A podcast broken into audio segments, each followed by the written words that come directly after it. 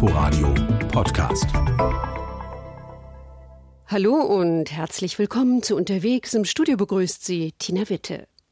Der US-Bundesstaat Oregon liegt ganz im Westen der USA an der Pazifikküste und ist ein beliebtes Reiseziel für Amerikaner, auch weil sich dort ein ganz eigenes Lebensgefühl entwickelt hat.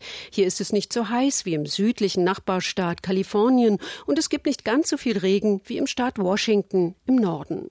Unser USA-Korrespondent Wolfgang Stuflesser war in Oregon unterwegs. Wie ein Koch steht Ben Jacobson vor einem seiner mannshohen Stahlkessel, umwabert von weißem Dampf. 250 Gallonen oder umgerechnet knapp 950 Liter Wasser passen hinein. Es ist aber nicht irgendein Wasser, sondern Meerwasser aus der Netarts Bay, einer Bucht an der Pazifikküste Oregons. Vor fünfeinhalb Jahren hat Ben Jacobson seine Firma Jacobson Salt gegründet. Heute hat er 34 Angestellte. Sie seien die ersten, die im pazifischen Nordwesten der USA Salz schöpfen, seit der Expedition der Pioniere Lewis und Clark Anfang des 19. Jahrhunderts. Um, we harvest salt. We're the first to harvest salt in the Pacific Northwest since Lewis and Clark. Ben Jacobson ist in Europa auf den Geschmack gekommen, als er fünf Jahre in Norwegen und Dänemark verbrachte. Seitdem hat er ein Ziel.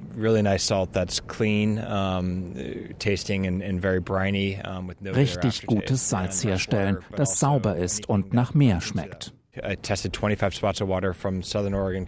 Ich habe an 25 Orten an der Nordwestküste der USA das Wasser getestet und bin hier gelandet. Nur zwei Bäche fließen in die Bucht. Das heißt, es gelangt nur wenig Schmutz ins Wasser, zum Beispiel durch die Landwirtschaft. So bleibt auch die Salzkonzentration schön hoch. Außerdem leben in der Bucht Millionen von Austern, die das Wasser auf natürliche Weise filtern. Ich glaube, es ist die sauberste Bucht an der amerikanischen Westküste.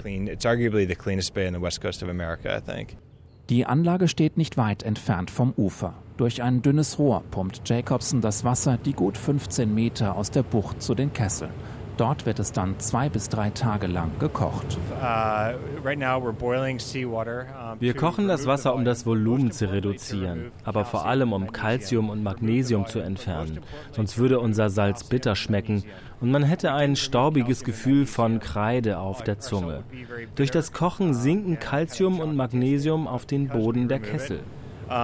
it scales to the bottom of our, of our pots. Das Calcium geht dann als Futterzusatz an Hühnerbauern und aus dem Magnesium will Jacobson irgendwann Badesalz machen, aber soweit ist er noch nicht. Die übrige Salzbrühe wird gefiltert, in große, flache Stahlbecken gepumpt und weiter gewärmt. Uh, Hier formen sich die schönen Salzkristalle, während sich das Wasser langsam in der Wanne bewegt. Sie sollen leicht und flockig sein, fast wie Schnee kind of almost have the appearance of shaved ice.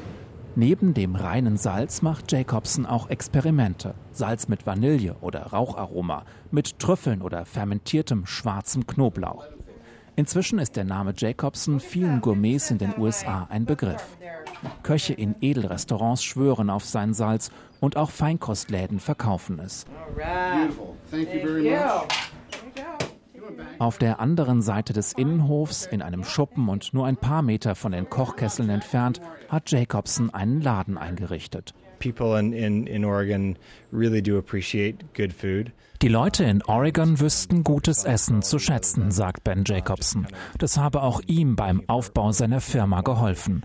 Und wer weiß, vielleicht werde Oregon ja zum Vorbild für die gesamten USA auf dem Weg zu einer besseren Esskultur. I think that Oregon really is kind of helping to lead America in a better food direction. Auch innerhalb der USA ist Oregon als Reiseziel beliebt, bei Aktivurlaubern, die das Tal des Columbia Rivers durchwandern, aber auch bei denen, die die Restaurants und Bierbrauereien besuchen. Oregon steht mit seinen tiefdunklen Wäldern und saftig grünen Wiesen in einem deutlichen Kontrast etwa zum heißeren Kalifornien im Süden mit hektischen Großstädten wie Los Angeles und San Francisco. Oregon ist der Fläche nach der neuntgrößte Bundesstaat der USA. Doch bezogen auf die Zahl der Einwohner liegt Oregon nur auf Platz 27, ist also relativ dünn besiedelt. Und von den rund 4 Millionen Oregonians leben allein 60 Prozent in Portland und Umgebung. Portland ist zwar die größte Stadt, aber nicht die Kapitale Oregons. Das ist Salem mit nur 155.000 Einwohnern. Die ersten indianischen Stämme siedelten hier schon vor mindestens 15.000 Jahren.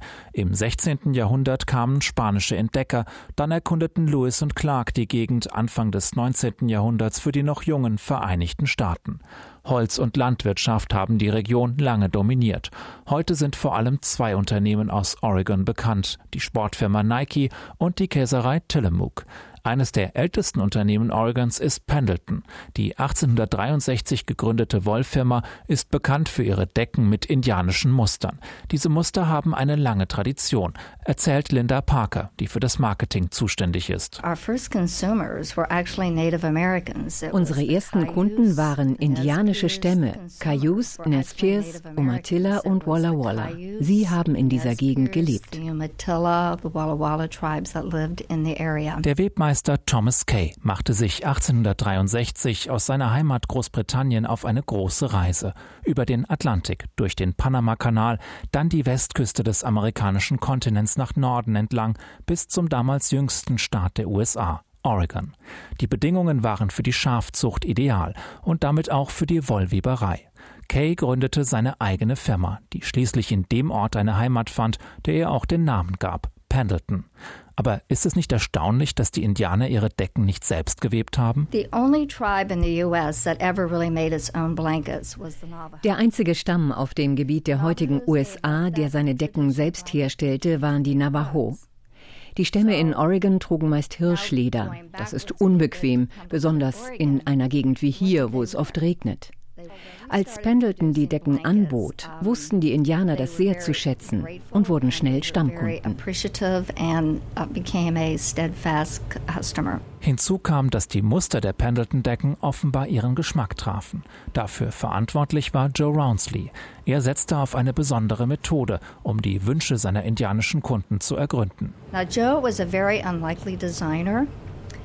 Joe war ein sehr untypischer Designer. Er trank gern Whisky, rauchte Zigarre und er lebte monatelang bei den Stämmen, um zu verstehen, welche Gestaltungselemente für sie wichtig waren, besonders bei ihren Zeremonien. Dann kehrte er in die Fabrik zurück und malte das Muster, eines pro Jahr, auf eine große Leinwand. Und das wurde dann auf den Webstuhl übertragen. And then it would be interpreted for the jacquard looms and they would produce that one. Seit 1912 schnurren nun die Webstühle in Washougal bei Portland. Viele Muster sind heute noch dieselben wie damals. Die Chief Joseph Decke zum Beispiel gibt es seit 1920. Sie erinnert an einen friedliebenden Häuptling der Nez Pierce und ist bis heute ein Bestseller mit ihren kunstvoll ineinander geschachtelten Kreuzen und Gestaltungselementen, die an Getreideähren und Flammen erinnern. Die gut vier Meter breiten Webstühle sind nicht nur ohrenbetäubend laut, sie sehen auch eindrucksvoll aus. Die zu Garn gesponnene Wolle läuft wie ein Spinnennetz in einem komplexen Muster unterschiedlicher Farben in den Webstuhl. Auch wenn die Maschine das eigentliche Weben übernimmt, muss doch immer wieder ein Mensch Hand anlegen, muss prüfen, ob das Muster stimmt, ob es auch keine Fehler in der Struktur gibt. Nach dem Weben wird der Stoff geglättet, wieder gewaschen und leicht aufgeraut. So fühlen sich die Decken erstaunlich weich an, nicht kratzig, wie man es bei Wolle vielleicht erwarten würde.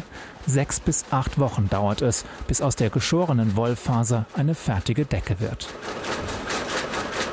Pendleton ist ein Familienbetrieb in der sechsten Generation. Obwohl die Tradition eine große Rolle spielt, wagte die Firma in den vergangenen Jahren auch ein paar Experimente eingewebte Motive aus den Star Wars-Filmen und eine Schuhkollektion in Kooperation mit der ebenfalls in Oregon ansässigen Firma Nike. Sneaker mit Wolleinsätzen in den markanten indianischen Mustern. Die berühmten Decken sind allerdings mit umgerechnet rund 220 Euro nicht billig. Doch dafür könne man so eine Decke im Grunde Jahrzehnte benutzen und auch noch vererben, sagt Linda Parker. Eine besondere Rolle spielen Pendleton-Produkte weiterhin für die indianischen Kunden, die bis heute etwa die Hälfte der produzierten Decken kaufen. Sie verwenden sie in wichtigen Lebenssituationen. Nach der Geburt werden Babys in die Decken gewickelt. Auch bei Hochzeiten kommen sie zum Einsatz. Und sie nehmen sie sogar mit ins Grab. Vor kurzem starb ein Mann, der ein Lieblingshemd von Pendleton hatte. Er wollte darin bestattet werden. Und einen Sarg, der mit demselben Stoff ausgeschlagen war. In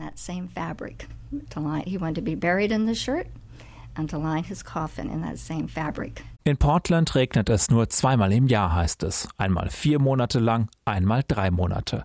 Kein Wunder, dass die Einwohner jede trockene Minute nutzen, um die Natur zu genießen. Dazu genügt eine kurze Autofahrt an den Rand der Stadt zum International Rose Test Garden. There's a peace rose and it is blooming. Harry Landers, Kurator des Gartens, freut sich, dass das Prachtstück seiner Sammlung blüht, die Friedensrose. To have this uh, colors that change. It starts out yellow and then it changes to pinks and then it fades to a lighter pink. Die Blütenblätter sind hellgelb, wechseln ihre Farbe am Rand zu rosa. Das mache die Rose so schön, sagt Landers. Das und ihre Geschichte. Die Millon waren eine französische Rosenzüchterfamilie. Sie hatten in den 30er Jahren diese neue Sorte entwickelt. Die amerikanische Firma Connet Pyle wollte ihnen die Rose abkaufen. Und dann hat sie ein Diplomat angeblich 1940 mit dem letzten Flug vor der deutschen Invasion aus Frankreich in die USA gerettet. Connet Pyle hat die Rose getestet und festgestellt, wie wunderbar sie ist. Sie nannten sie Peace Rose und bei der ersten Versammlung der Vereinten Nationen 1945 in San Francisco hatte jeder Delegierte eine solche Rose auf dem Tisch. Heute ist sie die zweitmeistverkaufte Rose der Welt. Harry Landers steckt voll solcher Geschichten. Im Rose Garden ist der Herr über 10.474 Rosen, erzählt er, und 607 verschiedene Sorten. Den Garten leitet er seit 30 Jahren. Angefangen hat alles, als der gelernte Gartenbaumeister im Winter 1984 seinen Schwager in Portland besuchte. Wir kamen aus Milwaukee in Wisconsin. Dort waren es 30 Grad minus, hier 10 Grad plus. Mein Schwager zeigte mir den Rosengarten und ich sagte, irgendwann werde ich hier arbeiten. Unter seiner Führung hat sich der Garten kräftig gemausert, lockt jedes Jahr fast 700.000 Besucher an und wird regelmäßig zu einem der zehn schönsten Parks der USA gewählt. Er liegt etwas abseits der Innenstadt in den Hügeln von Arlington Heights. Eine Oase, in der nur die Spitzen der Hochhäuser über die umgrenzenden Bäume blinzeln. Seine Entstehung hat mit einem Krieg in Europa zu tun, diesmal mit dem Ersten Weltkrieg und mit Jesse Curry, der seine Landsleute 1917 davon überzeugte, dass Portland einen Rosengarten braucht. Uh, er war ein Geschäftsmann und er liebte Rosen. Er wollte die Rosensorten retten, die in Europa durch den Ersten Weltkrieg bedroht waren. Damals wurden die Rosengärten untergepflügt, um Getreide und Gemüse anzubauen. Essen war wichtiger. And uh, Portlands Klima mit seinen milden Wintern und den nicht zu heißen Sommern ist für Rosen ideal. Und so wurde damals ein erster kleiner Rosengarten angelegt. Bis heute ist der Park in öffentlicher Hand und finanziert sich bei freiem Eintritt aus Steuergeld. In den USA eher ungewöhnlich, weil die Steuern vergleichsweise niedrig und öffentliche Gelder entsprechend knapp sind. Harry Landers ist der einzige Festangestellte. Dazu gibt es zwei saisonale halbe Stellen. Okay, so they're going to be getting big buckets up here. We can't find the little ones. And we'll get a brute too. 400 ehrenamtliche Helferinnen und Helfer halten den Park in Schuss. Sie schneiden die Rosen, graben um und reinigen die Springbrunnen. 100 Leute pro Woche braucht Harry Landers allein fürs Deadheading, für das Entfernen der alten Rosenblüten. Karen Nichols ist 73, trägt stolz ein T-Shirt mit dem Logo des Gartens und versucht mindestens einmal die Woche einige Stunden hier zu arbeiten. Oh, because my husband calls it my therapy. Mein Mann nennt das meine Therapie. Und das ist es auch. Ich komme immer mit einem Lächeln nach Hause. With a smile on my face. It's just so beautiful. It's relaxing. It kind of changes your day to come up here and spend a few hours. Nur eine Rund-um-die-Uhr-Bewachung kann sich der Garten nicht leisten. Deshalb findet Harry Landers manchmal morgens ganze Beete abgeerntet, obwohl das illegale Pflücken einer Rose mit 500 Dollar geahndet wird.